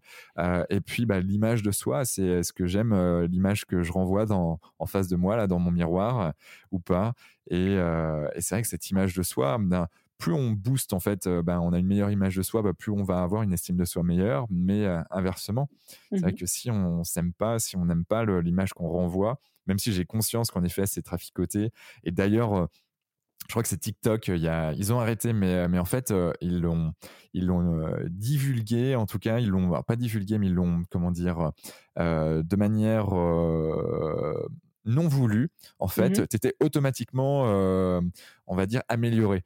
Euh, c'est-à-dire que en fait, tu n'avais pas le choix de choisir des, filtres pour être, euh, en tout cas, euh, plus joli ou, que sais-je. C'est qu'en fait, c'était naturel. C'est qu'ils avaient en fait dans leur algo, algorithme, mis en fait une option pour que tu sois, quoi qu'il arrive, sur TikTok plus joli. Donc du coup, tu avais plus envie d'être sur TikTok que sur un autre réseau social. Et donc, ben voilà, tout ce qui va avec. Bon, ils se sont fait a priori dénoncer, ils ont arrêté. Euh, je ne sais pas s'ils ont payé euh, une amende ou que sais-je. Sans doute. S'ils se sont fait dénoncer, c'est que derrière, il y avait quelque chose à empocher aussi. Très, probablement. Euh, mais c'est en effet complètement dingue parce que il y a cette notion d'image qui est de plus en plus forte, mmh. qu'on l'avait hein, même avant les réseaux sociaux. Moi, je me souviens quand j'étais quand j'étais ado, voilà, moi j'ai un gros nez. Ben franchement, le, fait d'avoir un gros nez, ben quand j'étais ado, franchement, je je, je voyais que ça quoi hein. je me mettais pas de profil. C'était euh, c'était c'était assez assez dingue. Et, euh, et puis bah après plus tu grandis plus limite euh, tu en ris. Et puis bah, voilà c'est complètement ok. mais mais ça vient ça vient avec beaucoup de ouais. aujourd'hui c'est constamment. C'est vrai qu'avant les réseaux sociaux il y avait aussi ça hein, au collège au truc. Enfin t'as toujours des, des personnes qui mais c'est moins moins moins présent Mmh. Là, c'est sans cesse, c'est toute la journée. Et, puis, c'est des discussions entre, entre jeunes et tout. C'est tout le temps, tout le temps ça. Mmh. Donc, euh, se poser les bonnes questions, du coup. Hein, euh, et, puis, euh, et puis, en effet, la, notion de, de son entourage, de, de, faire attention à qui nous suit, à qui on suit, avec qui, bah ouais, quelles sont les personnes que nous suivons. Et, et c'est vrai qu'il j'en parlais aussi le, le, le week-end dernier sur des échanges euh, en effet, la personne que l'on est aujourd'hui n'est pas forcément la personne que l'on sera demain. Et, euh, donc, euh, ben, aujourd'hui, j'aime telle ou telle chose, j'aime telle ou telle personne. C'est pas pour autant que demain, je vais aimer telle ou telle personne. Donc, elle nous a nourri à un moment donné. Tu vois, dans le développement de soi, sans citer de personne, il y a des personnes qui m'ont nourri il y a, a 5-6 ans. Aujourd'hui, bon, ben, euh, voilà, j'ai passé un niveau de développement de soi qui, pour moi, me nourrit plus du tout. Euh, ben, cette personne me nourrit plus du tout. Donc, du coup, je, euh, je, je, je, vais, je vais beaucoup moins la suivre, voire plus du tout la suivre, plus regarder ses vidéos YouTube et autres, par exemple. Et, et c'est complètement OK. Et puis, et peut-être que ça reviendra plus tard. Bon, bref. Bien sûr. Mais c'est important d'avoir cette notion et de pas de rester accroché. je suis d'accord. Je suis d'accord. T'es heureuse, toi? Je suis très heureuse. Ouais, ça se voit en tout cas. bah, merci, c'est cool. Mais tu sais, justement, pour revenir à, ça, et ta question d'ailleurs là le, est, très bonne, je trouve que c'est une belle transition. Je te coupe, excuse-moi. parce que souvent, si tu regardes mes stories Instagram, je suis tout le temps en train de délirer, je suis tout le temps en train de rigoler, je suis tout le temps en train... et, et, parfois on me pose la question, est-ce que tu es vraiment tout le temps comme ça ou genre, voilà. Alors, il y a plusieurs choses. Après, quand, quand j'ai des, des merdes, entre guillemets, ou quand je suis euh, moins en forme, je le dis et, c'est important pour moi de le dire et de montrer aux gens que euh, c'est pas tout le temps euh, ouh, tu vois, même si, même si tout va bien dans ta vie, tu as, le droit de te sentir comme de la merde des fois, tu vois. Pas hmm. parce que tout se passe bien que tu n'as pas le droit d'avoir des moments de down et d'avoir le moral à zéro. Il y a des jours comme ça. Mais c'est vrai que il y en a qui tombent dans l'autre extrême, ce qu'on appelle les drama queens, c'est-à-dire que tout ce qui m'arrive dans ma vie, c'est de la merde. Euh, il y a plus de PQ aux gens au casino, je vais me suicider. Tu vois, c'est des trucs comme ça. c'est de prendre des. Alors qu'il y a des choses beaucoup plus graves dans la vie, en fait. Et c'est mmh. aussi pour ça que euh, je vais pas euh, parler de certaines choses. Alors, déjà, je trouve que ça ne sert à rien de parler de certaines choses qui m'arrivent au quotidien et qui sont moins drôles. Mmh. Mais parfois, quand je sais que ça peut transmettre quelque chose, euh, c'est important pour moi. Mmh mais c'est aussi important que les gens sachent que je je suis pas euh, je suis pas euh, je ne suis pas comment dire certes je pense que 90% de mon temps je suis très heureuse euh, tout le temps en train de rigoler tout le temps en train de faire la con tout le temps en train de mais j'ai un côté où je suis très calme très posée et, et ça c'est vrai de, le montrer c'est important mais de dire aussi ok je, reste humaine et je suis pas en train de non plus de jouer un rôle en fait. Et ça, on se pose la question. Et c'est pour ça aussi que c'est pas parce que aussi tu as l'air heureuse que tu l'es forcément, tu vois. Donc c'est pour ça que ta question est très bonne. Et oui, je suis heureuse. Je te laisse continuer. bah, justement, là-dessus, quels sont toi, pour toi les, ingrédients euh, euh, pour toi qui te permettent d'être heureuse? Euh, Je vais te dire un truc banal, mais c'est le premier truc qui me vient, faire ce qu'on aime. Ou, ou, en tout cas, que notre journée, soit en majorité euh, rempli de choses qu'on aime faire. Hmm. Parce que moi, j'aime mon métier, mais par exemple, tout ce qui est administratif, euh, j'en ai horreur, mais je vais être obligé de le faire. Donc, si tu veux, mon hein. quotidien, mon quotidien ne peut pas être rempli automatiquement de choses que j'aime parce qu'à un moment donné, si je veux pas avoir des problèmes, parce que nous sommes en France, il y a des choses à payer, voilà. Un peu. Il y a l'URSSAF quand on est chef d'entreprise, en effet. Exactement, on les connaît. On les connaît, on, a les, noms. Eh ben, on est obligé de passer par certaines choses. Mais si en majorité on fait des choses qu'on aime, hmm. bah, disons que ça passe quoi. Ça passe, c'est pas très grave. Donc faire ce qu'on aime, c'est important. Euh, être bien entouré aussi. Hmm.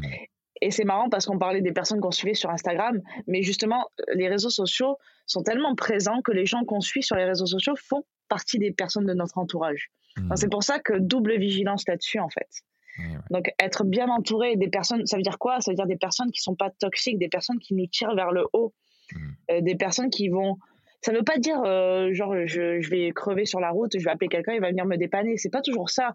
C'est juste de dire ok, j'ai cette personne dans mon, mon entourage. Ma meilleure amie, par exemple, je l'appelle, je sais que je ne vais rien dire au téléphone, déjà elle va rigoler. Donc tu peux pas être déjà de mauvaise humeur ou quoi que ce soit.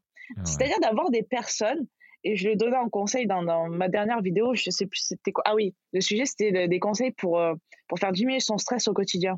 Et j'avais pris l'appel à un ami, tu sais, comme dans Qui veut gagner des millions. Ouais, ouais. Mais c'est pas l'appel à un ami où tu vas pleurer pendant trois heures et que l'autre va dire Oh ma pauvre, machin. Mais juste l'appel à un ami où tu es sûr que tu vas passer un bon moment, que tu vas rigoler et mmh. c'est tout quoi. Bon, des fois, ben, tu as besoin de parler de tes problèmes, tu as besoin de pleurer, ben, c'est ok mais d'avoir des personnes qui vont pas en plus te dire ah ouais t'as raison c'est vraiment de la merde ta vie qui vont bien t'enfoncer tu vois t'as des personnes qui vont t'aider à ah trouver le bon côté ou euh, à dire ok bon ouais c'est la merde mais tu peux faire ça ou t'as mm. ça voilà c'est ça être bien entouré c'est des personnes qui vont te tirer vers le haut et des mm. personnes aussi que toi tu, tu tires vers le haut que t'es pas tout le temps en train aussi de, de, demander de l'aide quoi ouais bah, c'est vertueux hein, euh, après et, et, en effet il faut comment comme, euh, comme beaucoup le disent, il faut donner pour recevoir. Mmh ça, va dans les, dans les deux sens, hein, ça c'est clair. Et, à un moment donné, bah, c'est toi qui as besoin. Et puis des fois, c'est ton ta meilleure amie qui en a besoin. Et, et, en effet, je trouve ça très intéressant, l'appel à un ami, non pas pour dire, bah, tiens, ça va mal, voilà, qu'est-ce que tu en penses, mais c'est plutôt, en effet, vas-y, envoie-moi du love. C'est ça, envoie-moi du love. Ou tout simplement envoyer du love. Des personnes. Ou toi, tu, envoies du love. Voilà, tu, vas leur envoyer, tu sais comment ça va être accueilli, tu vois? Et après, je dis l'appel à un ami, mais ça peut être quelqu'un de ta famille ou un collègue de travail. Tu sais qu'il y, y a, un lien comme ça. Et, euh, et la dernière chose, ce serait euh, la santé. Ah. Être en bonne santé, c'est être heureux, quoi. Parce que c'est être en bonne santé, c'est si tu es en bonne santé, c'est que de l'intérieur et, dans ta tête aussi, tu es bien. Quoi, tu vois, c'est bien dans son corps et bien dans son esprit. C'est mmh. l'alignement. Voilà, c'est être aligné pour moi, être heureux. Ouais. Et, être aligné, ça veut dire quoi pour toi? Ça veut dire que tous tes domaines de vie, en fait, bah, ils sont OK. C'est-à-dire euh, le couple, ou même si tu n'as pas de couple, hein, si tu es bien euh, tout seul, bah, d'accord bah, en couple c'est mieux. euh, ton entourage, ton, ton travail, euh, ton, ton, ton, développement personnel, euh, ta santé, si tout ça c'est OK ou en moyenne OK, pour moi tu es aligné. Et tu es aligné aussi avec tes valeurs. C'est-à-dire, mmh. euh, au quotidien, tout ce que je fais, bah, une personne qui ne me connaît pas, elle pourrait dire quelles sont mes valeurs. C'est-à-dire que j'agis je, en fonction de mes valeurs, j'incarne mes valeurs hmm. et, et, je réponds à mes besoins aussi. Ok. C'est ça pour moi. Yes. Il y a, et en effet, euh, moi, je vois, je vois, deux choses très importantes. Euh, il y a la notion de valeur. C'est vrai que mhm. c'est ce qui nous permet de mettre des barrières aussi dans notre vie. De se dire, OK, ça, c'est OK. Ça, c'est pas OK. Là, tu abuses. Là, tu n'abuses pas. Au contraire, c'est cool. Euh, et c'est vrai que la notion de valeur est de prendre du temps déjà de, de, connaître ses valeurs, parce qu'il y a plein de gens qui qui prennent pas le temps de, de ouais, il y a des exercices qui existent hein, là-dessus euh, et, euh, et, de se poser et il y a des gens qui disent bon je comprends pas il m'énerve oui bah parce qu'en fait tu as ton système de valeurs qui a été touché par exemple donc déjà de, de faire ça, d'en avoir conscience. Et puis il y a la notion de besoin. Euh, typiquement, je, je vois, je, je, pas mal de personnes en tout cas et des chefs d'entreprise aussi qui qui se perdent. Et en fait ils vont passer tout le monde devant eux. Donc donc du coup leur famille leurs amis leurs collaborateurs la petite dame qui passe le passage sur le passage pour piétons hop on met ça tout ça devant. Et puis ensuite je pensais à moi. Sauf que souvent il est trop tard. Et donc du coup bah on se sent pas bien et tout ce qui va avec. Mmh et notre notion de besoin bah, le besoin d'aller faire quelque chose de, de, de se faire plaisir la notion de plaisir encore une fois, est juste hyper importante. Et si tu assouvis pas cette jauge de, de, de, mmh besoin, ben, tu peux vite te perdre et, et, ça, peut aller, ça peut aller assez loin. Ouais. C'est ça, j'aime bien la métaphore de, de l'avion euh, quand on te dit tu mets d'abord le masque, tu mets d'abord ton masque à oxygène avant de mettre celui de ton enfant. Parce qu'en fait, si toi tu t'aides pas avant tout, tu peux pas aider les autres. Si tu tu prends pas soin de toi, tu peux pas prendre soin des autres. Mmh. Et tu, si tu prends pas soin de toi, tu peux pas rayonner aussi. Exactement. Et, euh, et tu vois, pas tu aller à l'intérieur pour aller euh, pour extérioriser aussi. Eh, mais je suis mille fois d'accord. Tu vois, tu parlais de la notion de, de, d'entourage. Si en effet tu veux que ton entourage soit plus heureux, eh ben en fait, il faut d'abord en effet que toi tu sois plus heureux ou heureuse pour pouvoir vraiment euh, le faire. Et puis, puis après, ce qui est vachement bien, c'est que par mimétisme, euh, si toi tu es plus heureux, si tu mets des actions au quotidien ou en tout cas dans ta semaine qui te permettent toi d'être plus heureuse, eh ben, en fait, derrière, les gens vont vouloir répliquer, dire bah, mais comment tu fais pour être plus heureux? Comment tu fais pour, euh, pour être en meilleure santé? Et puis, euh, et puis après, hop, on commence à, à enclencher ouais, du, bien du bien autour de soi du moins de ce qu'on pense être bien. Bien sûr, c'est ça.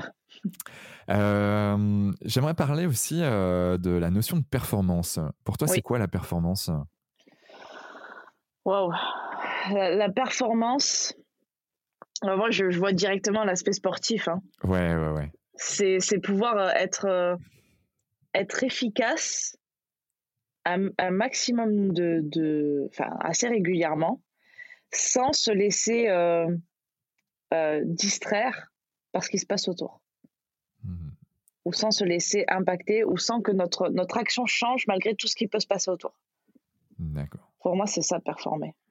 Donc, être dans un hyper focus avec un haut niveau d'exigence et, tu arrives à l'atteindre. C'est ça. Ok. Avec une bonne dose de motivation. Ok. Donc la motivation essentielle pour, pour avoir un haut niveau de performance. Ouais, bien sûr, complètement. Ok.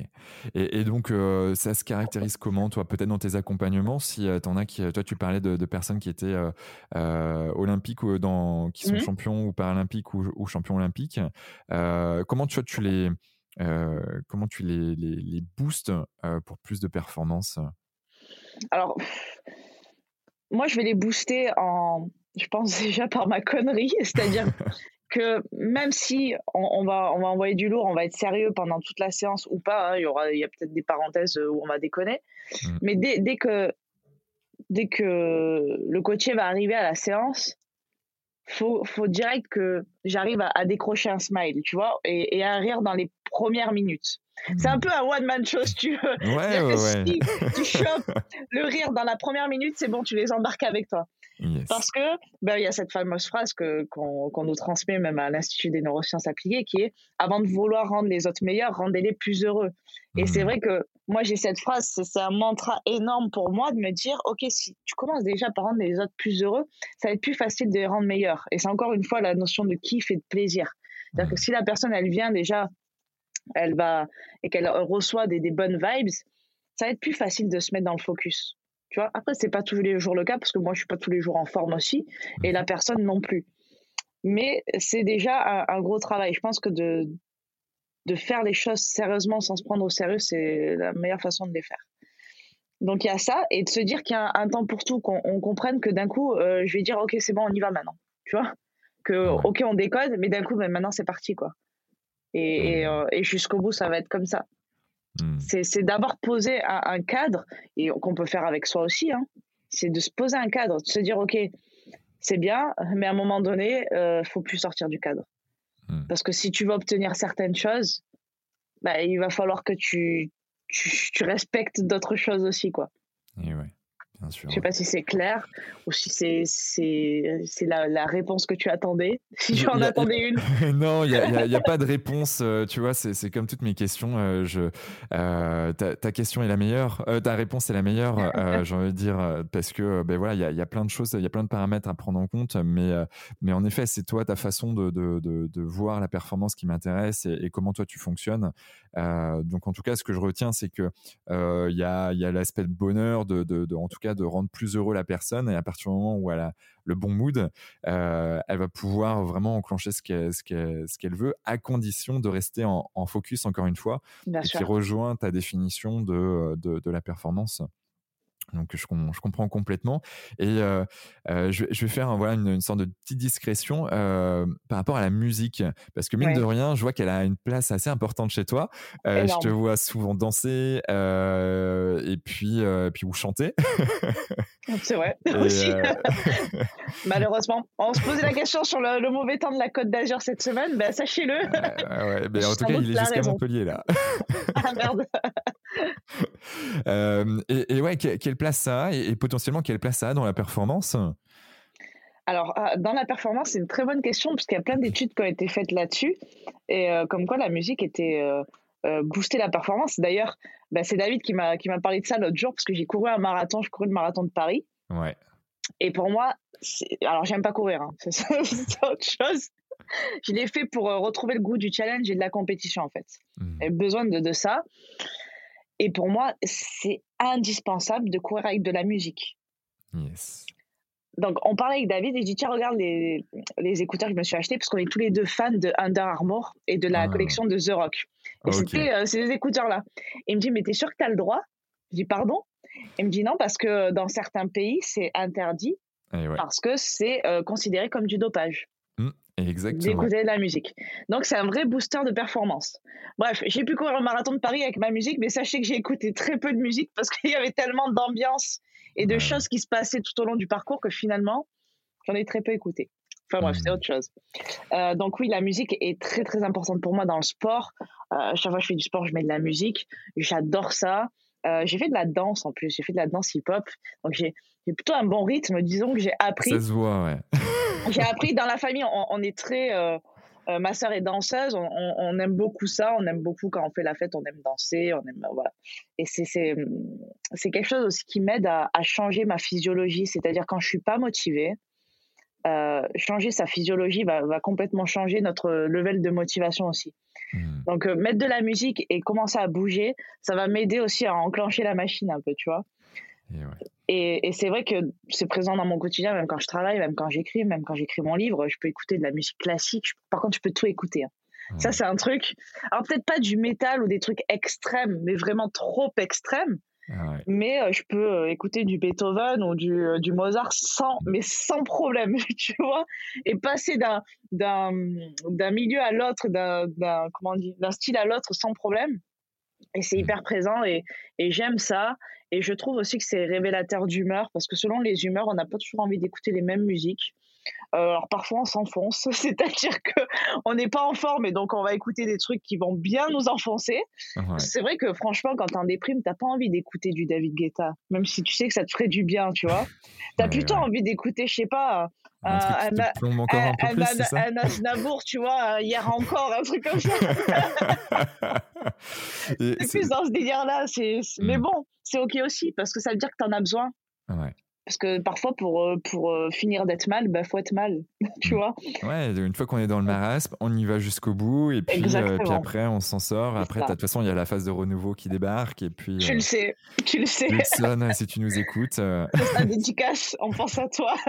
Cycle de Hudson, pour celles et ceux qui veulent aller plus loin sur le sujet, il y, a, y a quatre étapes, la, la, phase de lancement, voire même cinq étapes, la phase de lancement, la phase de déclin, la phase de marasme et la phase de, de renouveau avec la phase de plateau entre euh, euh, en haute énergie euh, positive et négative, juste entre les deux pour, pour être au top du top. on en a déjà parlé il y a quelques épisodes, mais, mais voilà, je, on, va pas faire un hyper focus là-dessus parce qu'il y a tellement de choses à, dire. Ah oui, ça c'est sûr. Mais c'est bien de pouvoir en parler comme ça, spontanément. Mais oui, la musique pour moi elle est très présente dans ma vie. J'ai une culture musicale énorme. C'est-à-dire, tu fais un mmh. blend test avec moi, Trop forte. Quoique, alors, je sais pas, je, je, ne connais pas ton niveau, mais, mais franchement, je, peux être pas mal. Parce qu'en fait, je, suis bonne dans les premières notes de musique en plus. Tu mets ah. les premières notes de la chanson, j'arrive à deviner généralement, tu vois. J'ai une, une, petite forme de dyslexie qui fait que, alors je sais pas si c'est à cause de ça, ou je, ne vais pas me trouver de, toute façon d'excuses, de, mais, mais si tu veux, j'écoute une musique, pareil dans la même pas dans la seconde, je sais quelle musique c'est, je sais la tête du chanteur, ah euh, je sais la pochette, quelle couleur, tout ça, mais je suis incapable de dire le nom du chanteur, sauf s'il est extrêmement connu que je l'écoute tout le temps, et, euh, je suis incapable de donner le, nom de, du, le titre en tout cas de la chanson, mais par contre je, je sais que c'est ça. ouais, c'est ça, c'est ce problème-là souvent qu'on a où, on chante le refrain, mais oui c'est ça, tu vois, et on chante le refrain, ouais mais sors-moi le titre et le nom de l'artiste, c'est compliqué. C'est pour ça que tu serais meilleur que moi c'est sûr, sûr, sûr. Euh, et, d'ailleurs, il y a quelque chose que tu as dit qui est hyper important, c'est euh, changer sa physiologie. Euh, il y, a, un certain nombre d'études qui montrent qu'en gros, 80% des, informations sont issues de notre corps qui sont envoyées ensuite à notre cerveau. Notre cerveau va conscientiser et ensuite 20% de nos, nos informations du cerveau vers notre corps. Et donc, en effet, si tu changes ta physiologie, euh, mmh si tu, tu, changes voilà, le fait de, de, de s'activer, de, de, de, de sautiller, d'écouter de, la musique, en fait, eh ben, ça va booster en fait, un certain nombre de choses, ça va booster ton corps. Et du coup, tu as ton mindset qui, euh, qui va basculer derrière en fonction de ça. Ouais. ça. il y a des personnes, des personnes qui essayent d'être motivées en étant allongées sur le canapé. Ah c'est vrai que c'est très compliqué. Hein.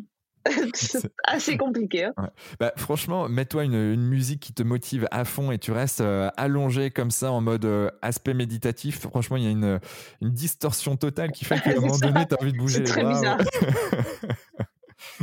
ça, c'est, ça, c'est clair. Euh, quels sont, toi, tes, tes, tes, gros challenges là, pour, pour l'année, la fin d'année et l'année 2022 Trouver un nouveau challenge sportif déjà. J'ai passé, le marathon. Je pense que je serais capable d'en faire un autre, mais j'aimerais avoir un autre challenge, tu vois. Hmm. Euh, sortir mon livre, sortir mon livre, que tout se passe bien, voilà, que, que, que je kiffe, que je kiffe hmm. kiffer. Kiffer est, un challenge pour cette année parce que c'est important de garder euh, le kiff. Euh, créer, créer encore de nouvelles choses, que ce soit des, des nouveaux, du nouveau contenu, mais, mais aussi peut-être des nouvelles formations.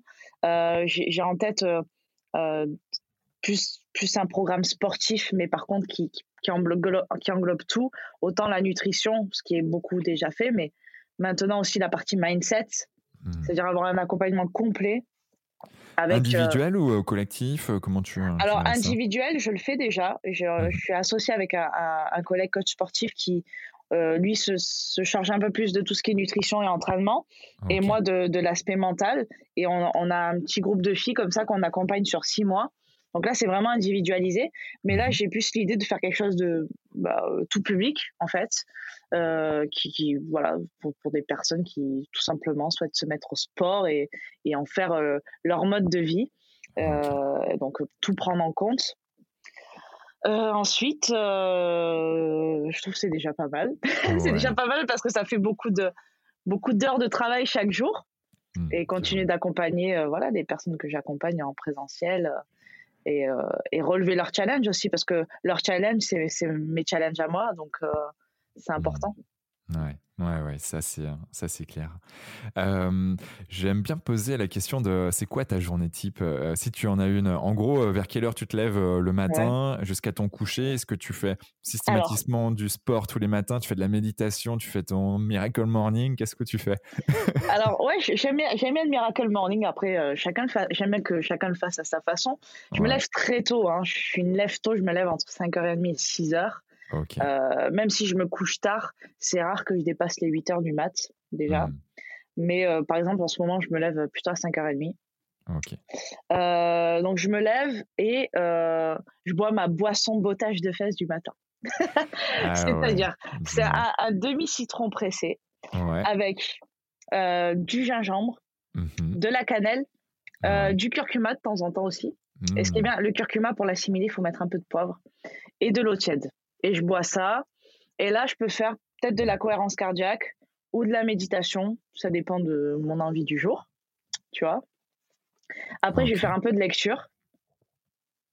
Faire un peu de lecture. Mhm. Et euh, après, je vais prendre mon petit-déj. Je vais bosser un peu sur, euh, sur l'ordi. Je vais faire de, plus de la création de contenu. Ouais. Petit-déj. Ok. Petit-déj, tu, tu, manges quoi au petit-déj? Alors, ça dépend. Mais euh, souvent, c'est une crêpe une crêpe de farine de coco et farine de patate douce. Ok. Donc mélangé avec des œufs, un café, euh, des fruits aussi. Ouais. Voilà. Après, ça, ça, dépend. Euh, ça peut m'arriver de ne pas prendre de petit déj, c'est assez rare. Hmm. Parce que euh, en termes d'activité physique, ça me ça me plaît pas trop de ne pas en prendre et euh, je trouve pas ça terrible. Hmm. En tout cas sur le long terme, de temps en temps, ça peut arriver, hein, mais euh, sur le long terme, à, répétition, c'est pas c'est pas terrible. Euh, donc après, je bosse, je suis assez créative le matin, donc j'en profite pour euh, création de contenu, que ce soit écrire mes prochaines vidéos, écrire mes prochains programmes, formations et mes infographies sur Instagram aussi. Mhm. et puis après, ma séance de sport. Yes. Je fais ma séance de sport et après, c'est mes coachings. Mes coachings, euh, mes coachings sportifs et mes coachings à distance qui sont plus des coachings euh, coaching mental, mhm. d'accompagnement. Et voilà, après je peux je me prends généralement une après-midi dans la semaine pour tourner euh, plusieurs vidéos YouTube. Mhm. Donc maintenant j'ai un monteur vidéo donc je lui envoie tout et il, fait le montage des vidéos. Yes. donc j'ai au moins une après-midi dans la semaine. J'essaye et je, je, dis bien j'essaye parce que parce que j'échoue souvent à cela d'avoir une journée complète où je ne fais rien Mmh, Parce que c'est tellement bon et en plus, ça aide tellement après pour la création et la performance. Mmh. Mais c'est vrai que c'est pas toujours simple. Ouais, là pour le peu, c'est quelque chose. Écoute, c'est mon challenge, c'est mon autre challenge. Ouais, pour, euh, pour petite anecdote là-dessus, euh, quand j'étais à l'INA avec euh, ma master coach, donc pour celles et ceux qui ne connaissent pas l'Institut des neurosciences appliquées, on a une personne qui nous accompagne aussi, qui, qui a fait, qui a fait l'INA et qui, qui est, on va dire, master coach, qui a une année en tout cas d'expérience, ou au moins six mois, et qui, qui est diplômé, et qui, et qui nous accompagne pendant presque six mois de coaching. Et, et en fait, un de mes gros challenges, c'était de prendre une demi-journée par semaine. tu vois, c'était une sorte de workaholic euh, que, que j'étais, que je suis encore un peu, hein, mais euh, par contre, j'ai systématiquement ma demi-journée off dans, dans, dans, mes 7 jours. Ouais, ouais, c'est clair. C'est pas facile, mais c'est euh, tellement, ouais, c'est tellement bon. Enfin, en compte, après, on dit, mais putain, mais je suis bête, pourquoi je le fais pas plus souvent? Et, c'est qu'à un moment donné, il y a un truc qui va se rajouter, mmh. mais en vrai, tu peux dire, ok, non, j'ai aujourd'hui c'est off. tu vois, demain c'est au moment où on enregistre, demain c'est le 11 novembre. Ouais. je me suis dit, moi je prends le jour férié, je suis même pas au courant quand c'est parce que je travaille tous les jours. Je me suis dit, ce, ce 11 novembre là, ben, je vais faire l'armistice, bordel, tu vois. Mais, mais hier, j'ai une coachée qui me dit, OK, est-ce qu'on peut pas décaler au genre, au lieu de vendredi, on fait demain? Je dis, allez, OK, on le fait. Et du coup, ce sera vendredi, mon, mon armistice, tu vois. Je ferai l'armistice vendredi. Voilà. Parce que j'aime pas faire comme tout le monde, j'aime bien aller à contre-courant, ben voilà. Je fais l'armistice vendredi. Mais jamais à contre-coeur. c'est ça, jamais à contre-coeur, c'est ça. Ouais, mais je, compatis complètement. Et, tu te couches vers quelle heure? Tu disais que tu t'es couché un peu tard, mais. Euh, alors, non, non, euh, ouais, quand je me couche tard, je te disais, je vais me lever maximum à 8 heures. Après, je fais des siestes aussi. J'aime bien faire des siestes. Le plus souvent possible. Après, elles ne dépassent pas 30 minutes, mm. mais c'est important pour moi. Et ça me permet aussi de, mettre, de faire une pause parce que ça peut partir dans tous les sens. Et le, fait de ne rien faire aussi, au moins pendant 20 minutes ou 30 minutes par jour, mm. ça aide énormément. Euh, donc, en moyenne, je vais me coucher 9h30, 10h quand je me couche tôt. Et sinon, euh, peut-être 23 minuit. Yes. Que j'ai quand même euh, mes 7, 7, 7, heures de sommeil. Ouais, tu... ouais c'est pareil, c'est euh, hyper important. Et, et c'est vrai que euh, ceux qui. Alors, David, je sais qu'il dort peu. Ah, mais David, c'est un ovni. David, il, il, dort 4 heures et, et il performe. ouais, il fait partie de cette petite population euh, qui, euh, qui ont besoin de dormir Ouais, mais il fait des siestes, il fait des siestes en pharaonique. Ouais, exactement. il est en position de pharaon. ouais, soit pharaon ou, ou, un peu en mode. Euh, Dracula. Dracula, voilà, c'est ça. j'ai une photo, je la garde précieusement, j'ai un dossier. Ah en effet, garde-la précieusement. C'était à la NBS euh, cette année, là, au mois de juin. il était dans la loge en train de faire. Et c'est vrai, j'ai pu m'en rendre compte, c'est vrai qu'il fait, euh, il fait ses siestes en mode Dracula. Mmh, Et je pense que ça vient de là. Hein. Ça vient de là qu'il performe autant avec si peu de sommeil. Ah là là, faudrait qu'on se renseigne sur ce qu'il boit vraiment, en fait. c'est ça. Euh, As-tu un gris-gris, une croyance que tu n'oses pas forcément crier sur tous les toits, mais qui t'est vraiment propre à toi et qui te permet de toi te, te booster, te faire avancer? Euh, Une croyance, une croyance que j'ai en moi, mais que j'ai euh, sur tout le monde aussi, c'est que je pense qu'on a tous en nous euh, une étincelle, un truc qui. Alors, elle peut être divine, cette étincelle, tout dépend ce, en quoi vous croyez. Moi, je pense qu'elle est divine quand même, parce qu'elle nous dit aussi que, que tout est possible et qu'en fait, on n'est pas là par hasard et on ne fait pas certaines choses par hasard et certaines choses ne nous arrivent pas par hasard. Et, euh, et elle m'aide aussi à toujours croire en moi, en fait. Hmm. Et à, jamais. Alors, je doute comme tout le monde dans certains moments, c'est normal, mais toujours de, de garder, euh, de garder le cap et de toujours croire en moi, ouais. Ah, ok. Euh, c'est quoi ta musique préférée? C'est une question que tu viens de me poser là. je ne peux pas dire quelle est ma musique préférée tellement j'en écoute, c'est tellement. Euh, alors peut-être je peux te dire ma musique du moment. Ok. Parce que c'est celle qui en plus m'a le plus boosté pour le, marathon et tout. C'est, je sais pas si tu connais le, film euh, The Greatest Showman avec euh, Hugh Jackman et tout ça. Ah, yes, ouais, ouais, ouais. Et c'est la musique The Greatest Show. ok. Elle est incroyable. Ben, je vais on, va voir si, euh, si, je peux faire un petit montage avec, euh, avec cette musique euh, là derrière. Je vais, je vais ouais, ça ça là, je la saigne, comme on dit. C'est-à-dire que je l'écoute, je peux l'écouter mille fois. Voilà, je m'en lasse pas. Ok. Et d'ailleurs, après l'avoir écouté mille fois, à un moment donné, il n'y a pas un moment de rupture où tu, tu, sèches? Ça arrivera un jour. Pour l'instant, ça n'arrive pas. Hmm. Ça me fait ça avec certaines chansons, c'est-à-dire que j'arrive pas à m'en lasser. Il y en a, je, m'en lasse facilement. Mais il y en a. et puis, ça, c'est des ancrages aussi. Tu vois, je sais que je l'ai écouté quand elle m'a aidé au marathon, tout ça. Et je sais que je vais l'écouter tous les jours quand je vais faire ma séance de sport, au moins une fois. Hmm. Yes, c'est vrai que ces rituels de la musique est super, un super outil hein, pour ça. De, mais mm.